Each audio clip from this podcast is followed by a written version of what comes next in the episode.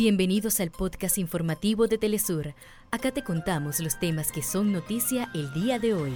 Comenzamos. Presidente Nicolás Maduro denunció a la CIA y a la DEA de planificar actos de desestabilización desde Colombia contra Venezuela. En Uganda inicia la decimonovena cumbre de delegados, jefes de Estado y gobierno del movimiento de países no alineados. Y al cumplirse 105 días del inicio del asedio total sobre la franja de Gaza, varias personas fueron asesinadas tras nuevos bombardeos israelíes en la ciudad de Han Yunis.